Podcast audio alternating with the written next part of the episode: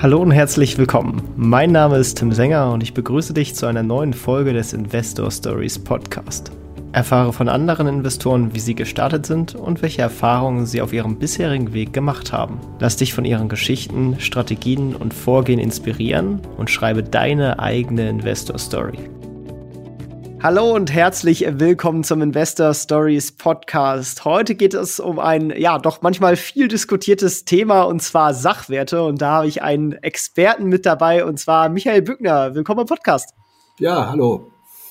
Ja, freut mich, äh, dass du dabei bist. Ähm, vielleicht starten wir mal mit einer kurzen Vorstellungsrunde für diejenigen, die dich noch nicht kennen. Wer bist du und was machst du so? Ja, ich bin äh, gelernter Journalist, äh, war Redakteur, Tageszeitungsredakteur, äh, Wirtschaftsredakteur und äh, das Thema Uhren war eigentlich immer nur ein Hobby gewesen. Irgendwann kam ich dann mal auf die Idee äh, zu recherchieren, ist, äh, sind gute Uhren, hochwertige Uhren eigentlich auch als Kapitalanlage geeignet?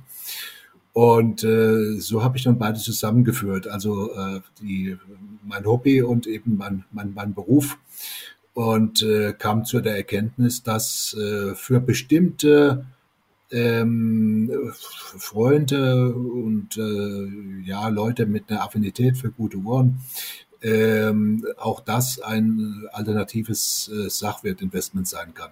Sehr cool. War das da auch dein, dein erstes, als Wirtschaftsredakteur würde ich ja erwarten, dass du wahrscheinlich schon vorher mal mit dem Thema Investieren dann äh, drauf gestoßen bist, bevor du ins Thema Sachwertinvestments eingestiegen sind. Wie, wie war es dazu gekommen, dass du dich mit dem Thema Finanzen auseinandergesetzt hast? Ja, also ich habe mich natürlich mit den klassischen Sachwerten auseinandergesetzt, also sind Aktien und äh, Immobilien und äh, Gold, andere Edelmetalle. Ähm, nun war es damals so, dass ähm, das Pressehaus, ähm, in dem ich arbeitete, ähm, sich gegenüber befand von einem ja, angesehenen Juwelier. Und jedes Mal, wenn ich abends dann zum Auto bin, nach Feierabend bin ich an den Auslagen vorbei und habe dann zum ersten Mal eine wunderschöne Omega Speedmaster kennengelernt, habe dann eifrig gespart und das war meine erste Uhr. Wie gesagt, das war damals noch alles hobbymäßig und äh, irgendwann habe ich dann mal festgestellt, ich hatte damals so um die 1000 Mark gezahlt, was äh, zu dieser Zeit Ende der 80er Jahre sehr viel Geld war. Und ähm, dann 20 Jahre später hatte sich der, äh, der Preis vervielfacht. Okay, okay, spannend. Ja, ja das, das ist ja manchmal auch unkontrollierbar, äh, wie, da, wie schnell das abgehen kann. Äh, da, dazu kommen wir später auch noch mal. Ja. Vielleicht erstmal, dass die, die Leute ein Gefühl dafür bekommen, wie du selber so aufgestellt bist. Magst du uns so ein Pi mal Daumen Einblick geben, wie dein Gesamtportfolio jetzt strukturiert ist, also auch außerhalb von, von Sachwertinvestments? Ähm, ja, gut, ich habe natürlich Aktien, ich habe Aktienfonds, äh, ich habe äh, Immobilien. Äh, der Hauptanteil, würde ich mal sagen, liegt im Immobilienbereich. Und ähm, allerdings, ja, äh, Gold, ich bin ein Goldfan nach wie vor. Ähm, aber die Uhren machen schon einen großen Anteil im Gesamtportfolio aus. Okay, okay. Ah, dann, dann würde ich direkt auch zum weiteren äh, Punkt gehen, und zwar der Aufbewahrung, äh, ja. weil da gibt's ja auch unterschiedlichste Ansätze. Man kann sich ein Bankschließfach holen, man kann das Zeug zu Hause lagern. Äh, wie ist da dein Ansatz so? Hast du äh, dein Gold im Tresor oder, oder meinst du, ist das eher eine, eine schlauere Sache, das, das woanders in Lagerung zu geben? Also ich würde davon abraten, es zu Hause aufzubewahren. Ähm, du kannst natürlich einen teuren äh, Tresor kaufen, mit der Wand verankert, mit dem Boden verankert, aber das alles äh, bringt äh, relativ wenig, wenn irgendwann mal Einbrecher kommen und äh, dich bedrohen oder deine Familie, dann ähm, bringt dir auch der, der beste Tresor nicht, dann wirst du das, äh, wirst du das Ding öffnen. Also ähm, ist es wirklich empfehlenswert, ein Bankschließfach äh, zu wählen. Äh, das Problem dabei, um das gleich vorwegzunehmen, ist, dass es immer weniger Bankfilialen gibt und somit auch immer weniger äh, Banktresore. Das heißt, manche äh, Kreditinstitute haben heutzutage schon ähm, äh, regelrechte Wartelisten. Ähm, aber es gibt mittlerweile auch äh, private Anbieter, bankenunabhängige Anbieter, äh, gibt einige Startups, äh, die interessant sind, äh, in Berlin zum Beispiel. Und dann eben auch äh, äh, Häuser, die normalerweise oder bis vor einigen Jahren nur äh, äh, Gold und äh, andere Edelmetalle verkauft haben, die jetzt auch äh, ganz gute Geschäfte damit machen, dass sie ähm, äh, Schließfächer anbieten. Also äh, das ist, äh, das würde ich auf jeden Fall empfehlen, sowohl für äh, Edelmetalle als auch für für Uhren. Also ähm, Uhren zu Hause aufzubewahren. Also ich mache es nicht. Ich habe so zwei, drei Uhren. Und äh, wenn ich mal wieder äh, Lust habe, was anderes zu tragen, dann äh, gehe ich zur Bank, tausche das aus. Aber man sollte nicht zu viel zu Hause aufbewahren, denn äh, es hat sich mittlerweile auch in, bei etwas dubiosen Zeitgenossen herumgesprochen, dass äh, wertvolle Uhren, äh, dass man damit gut Geld verdienen kann. Ja, aber du, du trägst dann tatsächlich auch die Uhren und die sind nicht irgendwie eingeschweißt in der Plastiktüte, sodass sie die möglichst äh, nicht irgendwie Staub ansetzen, beschädigt werden oder was auch immer. Ja, das, das, das, ist, das ist schon mal ein wichtiger Punkt. Ähm, eigentlich sollte man, wenn man äh, Uhren als Kapitalanlage kauft, äh, die eigentlich nie tragen. Ähm, damit sie keine Tragespuren haben, weil das äh, verringert schon wieder den, den äh, potenziellen Wert, den man erzielen kann. Aber ähm, ich äh, bin kein Freund davon. Ich will meine Uhren auch tragen. Das ist so wie ein Weinsammler, der will auch seinen, Uhr, seinen Wein mal trinken, der will nicht nur dran vorbeigehen und sich auf die Schulter klopfen. Schaut mal, was für einen tollen Bordeaux ich habe. Ähm, ich, äh, ich trage die Uhren zwar mit der gebotenen Vorsicht, äh, die sind auch regelmäßig in der Inspektion äh, oder in der Revision, wie es ja äh, heißt. Und äh, das ist auch eine werterhaltende Maßnahme. Aber äh, die jetzt nur in den Tresor zu legen und mal anzuschauen, äh, das ist äh, jetzt nicht mein Ansatz, weil man muss auch äh, berücksichtigen, ähm, ein Uhreninvestor ist nicht nur Investor, sondern er ist in aller Regel auch ein Uhrensammler. Äh, genauso wie äh, ein, ein jemand, der in Kunst investiert, der hat eine besondere Affinität dazu. Und das ist auch ein interessanter Aspekt, ähm, dass äh, beim Uhreninvestment eben der Sammlergedanke und der Investmentgedanke zusammenkommt. Und das kann sich dann äh, preissteigernd äh, auswirken und äh, teilweise bizarre Preise auf äh, Auktionen ähm, äh, äh, hervorrufen. Ähm, das heißt also, das ist eine ganz brisante und äh, aus Sicht eines Anlegers interessante Geschichte. Okay, das ist ja auch tatsächlich ein definitiver Vorteil von Sachwerten, dass man über das Sammeln und auch das Tragen durchaus Spaß auch bekommen kann. Also dass ja. man auch einen, einen psychologischen Gewinn sozusagen aus diesem Investment zieht. Was sind vielleicht noch andere Vorteile, die die Sachwerte gegenüber den klassischen Investments wie Aktien oder Immobilien haben? Ja, also ist der, äh, der klassische äh, Schutz vor äh, Inflation. Ähm, der zweite Aspekt, den du ja gerade erwähnt hast, man kann eben auch einen Sachwert äh, nutzen. Ähm, sie sind äh, Jetzt sind wir vielleicht auf, auf einem etwas heiklen Pflaster, aber das muss man auch erwähnen. Äh, es sind äh, größtenteils auch äh, diskrete Investments. Ähm, und man kann, wie ich schon sagte, eben auf dem Sammlermarkt dann sehr, sehr interessante Verkaufspreise erzielen. Nicht immer. Um das auch gleich vorwegzunehmen, ich habe in dem, meinem Buch auch geschrieben, 80 Prozent der Uhren sind eben nicht werthaltig, auch, haben auch kein Wertsteigerungspotenzial. Das muss man bitte bedenken. Aber immerhin bleiben dann 20 Prozent, die durchaus interessant sind. Ja, das ist dann natürlich auch ein großer Unterschied äh, zwischen den Uhren, äh, dass man überhaupt mal den herausfindet. Wie, wie geht man denn da eigentlich vor, dass man dass man da überhaupt ein Gefühl für bekommt, welche Uhren sind denn überhaupt werthaltig und, und wie kaufe ich denn da die, die richtigen überhaupt? Ja, der, die Antwort auf diese Frage ist äh, im Grunde noch schwieriger als die Antwort, äh, welche Aktien soll ich kaufen, weil es keine Bewertungsmaßstäbe gibt bei den Uhren.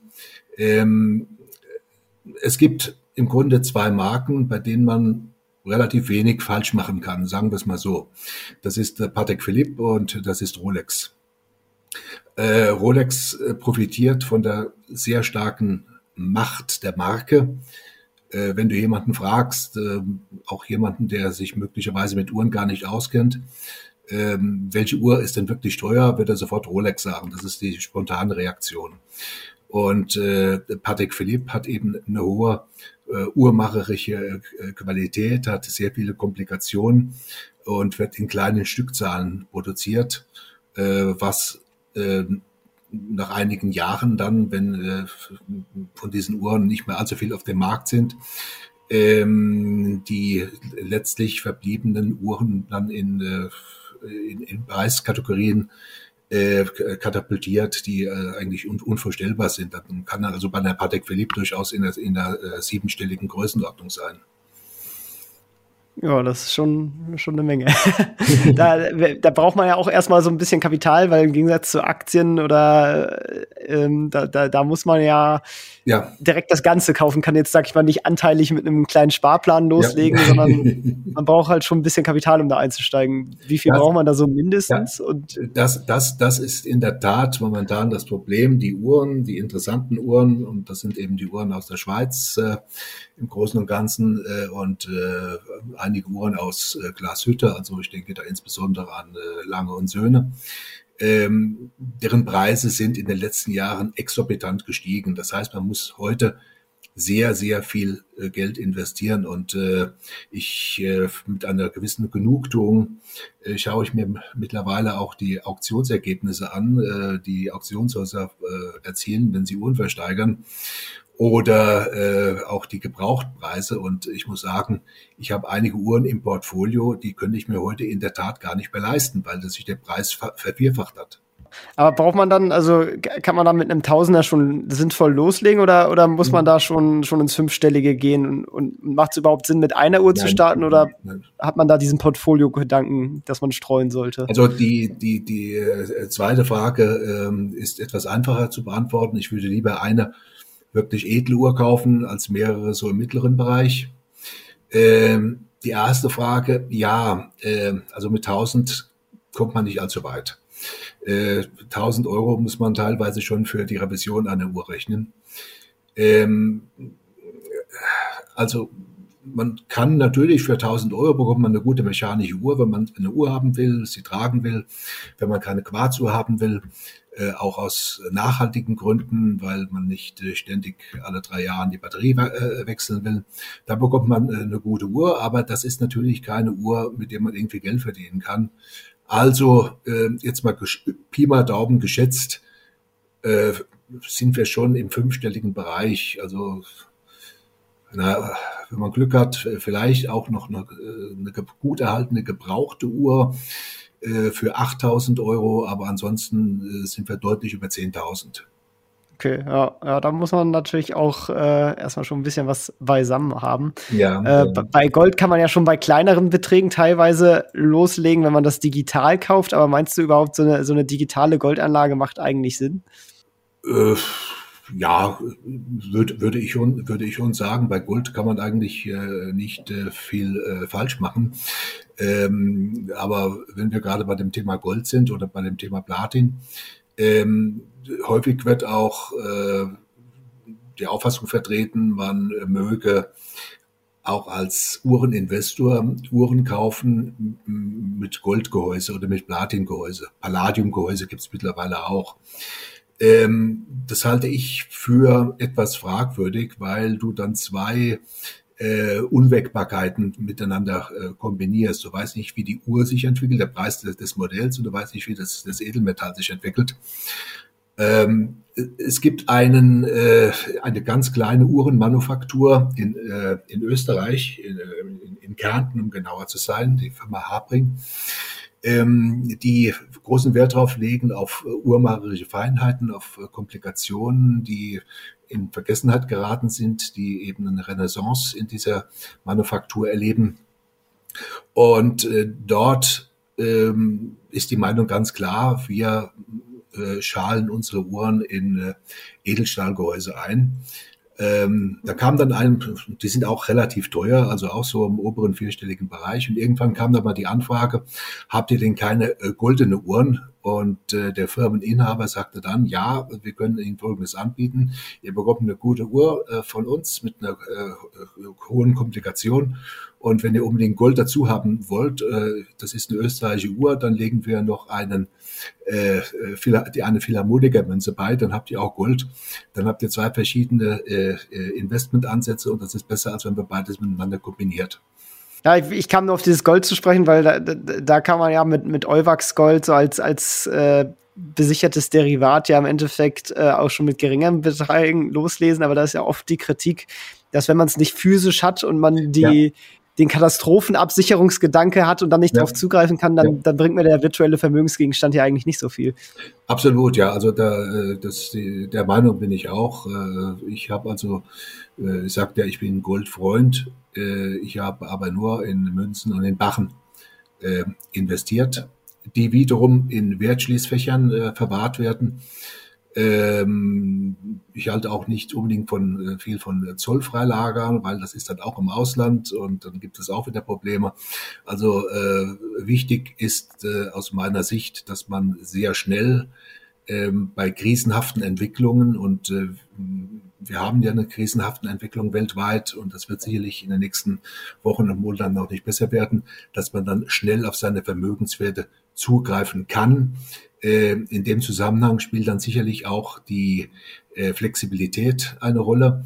Ähm, äh, Goldmünzen oder, oder, oder Platinmünzen, Palladiummünzen oder, oder Bachen sind oder auch Diamanten äh, sind äh, sehr flexibel, äh, auch Uhren und äh, der Osvaldo Patrizi, das war der Gründer eines großen Schweizer Auktionshauses für Uhren, der hat einmal scherzhaft gesagt, also mit einer Rolex am Handgelenk kommt ihr besser durch den Zoll als man mit einem Picasso unterm Arm.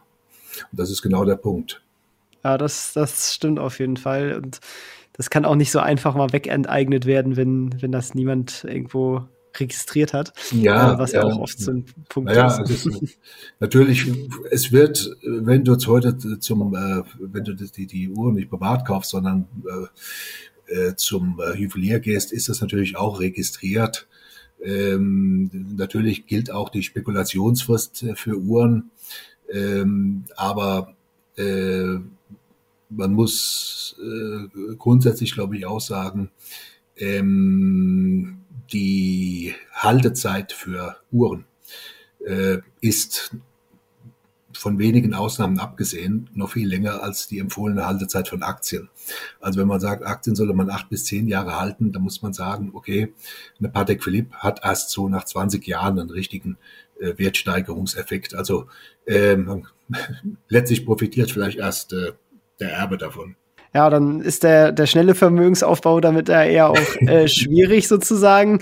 Ähm, bis das Vermögen dann, sag ich mal, jetzt durch den Sachwert anwächst, hat man ja auch die Lagerkosten. Das ist ja auch öfters so ein Kritikpunkt. Macht das nicht die Rendite kaputt oder ähm, ist das egal, sobald das Portfolio erstmal groß genug ist, sodass dann die Lagerkosten prozentual gesehen nicht mehr so ins Gewicht fallen? Ja, äh, bei Uhren äh, grundsätzlich äh, sage ich, äh, sprechen wir von zwei unterschiedlichen äh, äh, Renditen. Das eine ist eben die, die finanzielle Rendite, die erhoffte, und das andere ist die emotionale Rendite. Beides muss zusammenkommen. aber du hast sicher recht, es entstehen gerade bei Uhren bei, bei Gold ist das kein Problem. Aber bei Uhren entstehen erhebliche Nebenkosten durch die von mir vorhin erwähnte Revision und natürlich auch durch die Lagerkosten. Das sind natürlich äh, Aspekte, die man berücksichtigen muss und äh, die äh, die äh, erhoffte Rendite dann auch schmälern können. Was meinst du, ist da so eine ungefähre Durchschnittsrendite, äh, die man da ansetzen kann? Sind das irgendwie so 2% Inflations- äh, und dann, oder sind das teilweise dann mehr auf so einen 20-Jahre-Zyklus? Also die äh, wirklichen Top-Performer ähm, unter den Schweizer Uhren, ähm, also ich habe ja erwähnt, äh, Rolex, Patek Philippe, man könnte auch noch Audemars Piquet erwähnen, die, äh, die alten, die Vintage-Uhren von, von Panerai, äh, IWC und so weiter und natürlich die Uhren aus Glashütte, ähm, haben wir in den letzten Jahren durchaus äh, eine Rendite erzielt äh, von etwa ja, äh, im Durchschnitt fünf bis sechs Prozent. Ähm, wenn man dann nun äh, die Inflationsrate abzieht, gut, jetzt haben wir momentan eine sehr hohe Inflationsrate, aber wenn man mal die, die langjährigen Inflationsraten der letzten Jahre abzieht, äh, ist das immer noch relativ interessant. Zumal, wie ich schon sagte, die emotionale Rendite noch dazukommt, also die Freude, diese Uhren zu tragen und der, der Besitzerstolz. Und die Idee ist ja auch, dass das eher weniger korreliert mit den klassischen Aktienmärkten. Also die, die ja. Uhr verliert jetzt nicht zwingend im Wert, wenn, wenn der nächste Börsencrash stattfindet. In der Tat ist es äh, so, das verwundert mich auch immer wieder, ähm, wenn irgendwelche Krisen eintreten, äh, also die Finanzkrise, die Eurokrise, äh, dann ähm, haben, haben auch die Uhrenhersteller ein Problem. Ähm, und äh, auch die Aktien der Uhrenhersteller, meine, es gibt ja nun äh, die, die Swatch Group äh, und, äh, und, und andere, die auch an der Börse notiert sind, ähm, die stürzen dann auch ab. Äh, aber es geht relativ schnell wieder aufwärts. Das heißt, äh, es findet sich immer ähm, es gibt eine globale Nachfrage nach, nach edlen Uhren. Und wenn nun, sagen wir mal, die USA äh, ausfallen oder die äh, Europäer ausfallen, dann haben wir eine steigende Nachfrage in, in, in China. Das heißt, der, der Luxusmarkt im Allgemeinen und der äh, Uhrenmarkt im Besonderen äh, erholen sich relativ schnell wieder. Das haben wir auch jetzt äh, im Zusammenhang äh, mit den jüngsten Krisen, das heißt mit der Corona-Krise erlebt. Ähm, ja, mal schauen, wie sich das jetzt äh, weiterentwickelt äh, in Kriegszeiten. Aber momentan höre ich von Juwelieren, dass äh, es sehr lange Wartezeiten gibt ähm, für gefragte Marken, für gefragte Modelle. Ähm, muss man teilweise schon entweder einige Monate warten oder auf dem Graumarkt dann den doppelten Preis zahlen.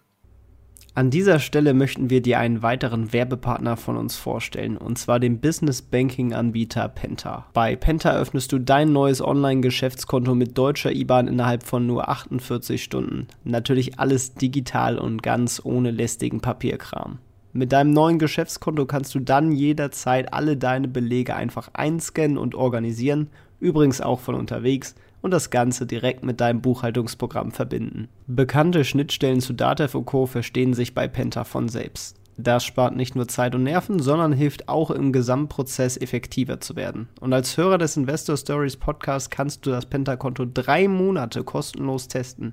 Natürlich ganz ohne versteckte Gebühren und jederzeit kündbar. Gehe ich hier einfach auf www.investor-stories.de slash penta und gib im Anmeldeprozess den Code INVESTOR ein. Investor wird dabei klein geschrieben. Den Link zu Penda findest du ebenso in den Shownotes. Und jetzt wünsche ich dir viel Spaß bei der weiteren Podcast-Folge. Ja, irgendwie in den letzten so zwei, drei Jahren ist das Thema Sammlerwerte generell äh, ziemlich explodiert, hatte ich das Gefühl. Also selbst ja. meine alten Pokémon-Spiele, da habe ich ein Spiel, was man vielleicht früher für, für 40 D-Mark, 20 Euro kaufen konnte. Das ist jetzt so 200 bis 400 Euro wert. Ja. Was dann äh, doch irgendwie sehr interessant ist, dass es da auf äh, verschiedenste Werte einen ziemlichen Run gibt. Ähm, absolut. Und äh, selbst äh, Briefmarken, die also nun äh, jahrelang nun etwas für alte Herren waren, äh, wo kaum noch Nachfrage bestand, äh, auch da werden im Augenblick wieder recht interessante, äh, teilweise sogar exorbitante äh, Preise erzielt. Also äh, aber da, da kommt eben dieses, dieses Sammler, ähm, äh, der Sammleraspekt kommt da äh, mit ins Spiel.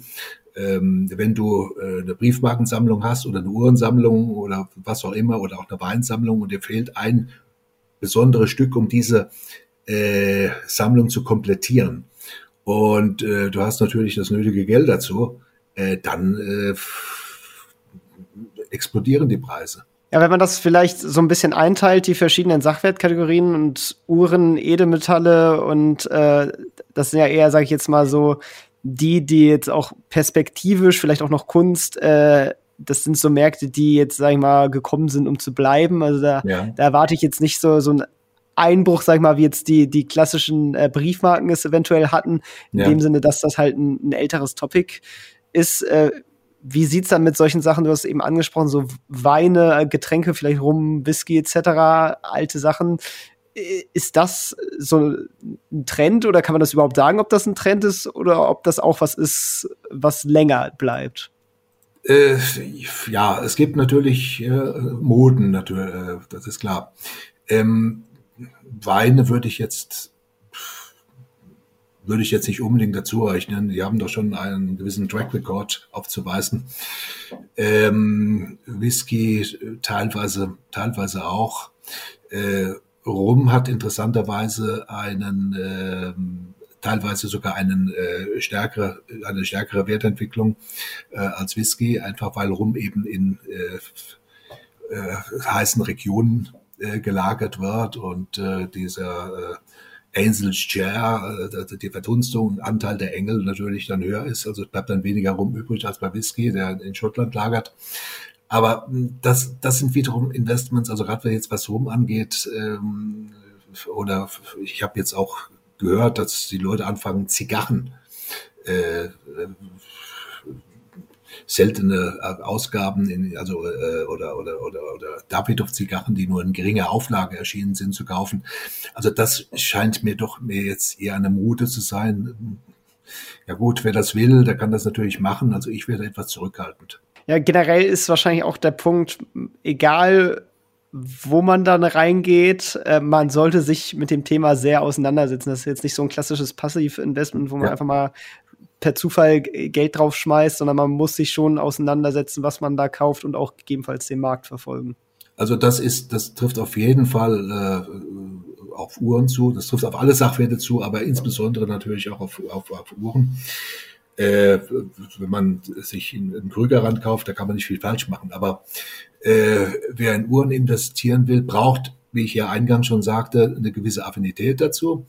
Äh, er soll sich dann äh, dafür interessieren. Äh, also ich habe ja mal von der 3i-Formel gesprochen. Erst interessieren, äh, dann, äh, dann äh, und äh, dann äh, informieren und investieren. Also in dieser Reihenfolge. Also da soll man sich auch Zeit äh, lassen. Und es ist jetzt sicher kein keine, oder es wäre keine gute Empfehlung zu sagen, ähm, die Zinsen sind niedrig, ähm, wie der Aktienmarkt sich weiterentwickelt, das wissen wir nicht, also gehen wir jetzt in Uhren rein. Ähm, äh, man braucht ein hohes Maß an Know-how, um äh, in diesem Bereich, in diesem Sektor äh, Wertsteigerungen erzielen zu können.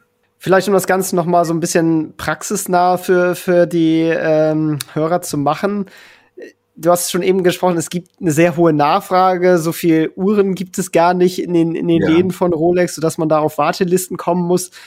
Wie geht man denn am besten vor, wenn man jetzt überhaupt so eine Uhr kaufen möchte? Naja, ähm, äh, ich muss mir zunächst einmal äh, darüber im Klaren sein, äh, was will ich? Will ich eine, äh, eine Vintage-Uhr haben, das heißt eine Uhr aus den 80er Jahren? Äh, will ich ein neues Modell haben? Ähm, das dann auch natürlich entsprechend teuer ist. Soll es eine Fliegeuhr sein? Äh, soll es eine Taucheruhr sein? Da gibt es ja verschiedene, verschiedene Möglichkeiten. Ähm, und äh, ja, dann habe ich die Wahl zwischen den Marken, die ich bereits erwähnt habe. Ähm, wenn ich jetzt weiß, ich nehme eine Rolex Submariner, um ein Beispiel zu nennen, dann habe ich die Möglichkeit, äh, ich gehe halt zum äh, zu einem Anbieter, zu einem Juwelier oder zu, es gibt ja mittlerweile auch viele äh, Anbieter im Internet, ähm, die äh, Uhren aus, aus zweiter Hand anbieten. Äh, da hat man eventuell sogar äh, die Chance, relativ schnell an so eine äh, äh, Uhr zu kommen. Und ähm, ja, dann äh, schaue ich mir, also man muss wenn ich mir jetzt im Klaren bin, ich möchte diese Uhr haben, äh, dann kann ich durchaus auch mal verschiedene Anbieter anrufen. Äh, die müssen ja jetzt nicht hier in, in, meiner Stadt sein oder in meiner Region sein. Die können ja bundesweit sein äh, und mich erkundigen, habt ihr die Uhr überhaupt on stock und oder wie lange dauert es, bis ich die bekomme und welchen Preis muss ich dafür zahlen. Früher konnte man da, naja, relativ gute, bei Rolex eher weniger, aber bei den anderen relativ gute äh, Rabatte erzielen. Das ist momentan nicht mehr ohne weiteres möglich. Ähm, generell ist es ähm, hauptsächlich für Einsteiger, glaube ich, eine gute Empfehlung, zu einem Konzessionär zu gehen. Ähm, auch wenn man da vielleicht ein paar Euro mehr zahlt, weil ähm, man hat dann auch einen entsprechenden äh, Kundendienst. Man kann die Uhr, wenn, also man hat zunächst einmal die Sicherheit, es ist eine echte Uhr, es ist kein Fake. Und äh, man kann die Uhr dort auch dann zur Revision bringen oder zur Wartung bringen. Äh, das, das hat dann schon gewisse Vorteile. Also ich habe zum Beispiel hier in der Nähe einen äh, Juwelier, der kleine Reparaturen auch mal äh, kostenlos macht für, für einen guten Kunden. Das zahlt sich unterm Strich dann schon aus. Ich habe auch mal die Geschichte gehört, dass äh, wenn man sich auf so eine Warteliste, also die, die Uhr ist aus bei, bei, bei Rolex, man ja. setzt sich auf so eine Warteliste, muss die dann in der, in der Regel auch wahrscheinlich anzahlen. Ähm, und in dem Moment, wo man sie dann zugeteilt bekommt, ist der Marktpreis schon höher, weil die Nachfrage weiterhin so hoch ist. Ist das aktuell ja. so ein, ja. Fall oder kann das auch wieder drehen? Äh, also gerade bei, bei, bei Rolex, äh, auch mittlerweile bei, bei Omega und äh, äh, bei Patek vielleicht weniger, bei Patek eben ähm, da bist du gleich im hohen fünfstelligen Bereich. Ähm, aber äh, es gibt sicherlich ähm, gerade bei Rolex und oder bei, äh, bei auch bei IWC, bei gesuchten Modellen, ähm, bei Omega, äh, diese, diese Spekulanten, die äh, erfahren dann oder äh, Sie, Sie, lesen das irgendwo, da kommt ein neues äh, Modell auf den Markt und gehen Sie zum äh, Konzessionär und, und bestellen die dann wird sie, wird sie zugeteilt und dann wird sie auf dem Graumarkt dann für den doppelten Preis verkauft. Das ist, äh, äh, man hat ja vor kurzem, das ist, glaube ich, ein Jahr her, ähm, hat irgendein Juwelier, ein äh, äh, Juwelier in Italien war, glaube ich, Konzessionär von Patek Philippe, hat äh, gegenüber der italienischen Presse ausposaunt, dass Patek keine ähm, Nautilus, also Nautilus ist ja eine sehr bekannte, ein sehr bekanntes Modell von äh, Patek Philippe in Stahl mehr auf den Markt bringt, eine gesuchte Referenz. Und äh, innerhalb kürzester Zeit haben Spekulanten alles das, was sie noch bekommen äh, konnten, gekauft und dann für das zwei, drei, vierfache wieder verkauft. Oh, so schnell kann es gehen. Aber das ist äh, wahrscheinlich auch schwierig vorherzusehen, wann wie sowas passiert. Beziehungsweise man kann bei, ja. bei etablierten Marken, wenn man die Uhr sowieso haben will, das ja auch einfach mal wagen, dass man, wenn man das Geld über hat, äh, anzahlt und sich auf so eine Liste setzt. Äh, das ist richtig. Man braucht wirklich sehr viel Information und äh, es ist natürlich auch dann immer die Frage, ist der Markt da? Hm, kann ich dann die, die, äh, den doppelten Preis oder den dreifachen Preis durchsetzen. Äh, bei verschiedenen Modellen ist das in den letzten Jahren sehr gut gelungen. Aber äh, die Rechnung kann natürlich auch mal nicht so gut ausgehen, wie das ein Spekulant sich hier dann sich vorstellt. Vielleicht nochmal, um das Ganze so ein bisschen abzurunden, gibt es noch weitere Tipps oder äh, Fehler, die man, also Tipps für, für die Hörer zum Umsetzen oder Fehler, die die, die vermeiden sollten? Ähm, ja, einen Fehler habe ich schon äh, genannt, hier jetzt äh, praktisch aus einem Anlagenotstand heraus äh, in, in Uhren zu investieren.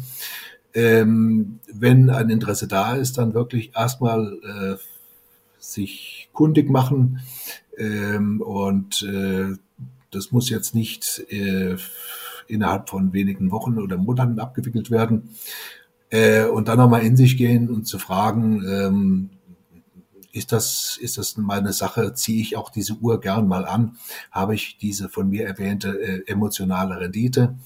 Ähm, ich muss äh, ferner bedenken, dass äh, eine Uhr, auch das habe ich schon erwähnt, in äh, bestimmten Abständen. Manche sagen drei Jahre, das erscheint mir zu kurz. Also äh, so, aber so alle so fünf, sechs, sieben, acht Jahre äh, muss eine Uhr in Revision und bei einer großen Komplikation ähm, also wenn das äh, ein ewiger Kalender zum Beispiel ist, äh, dann kostet das auch schon einen vierstelligen Betrag und äh, es dauert dann zum Teil mehrere Monate, bis die Uhr wieder zurückkommt aus, vom, vom Hersteller.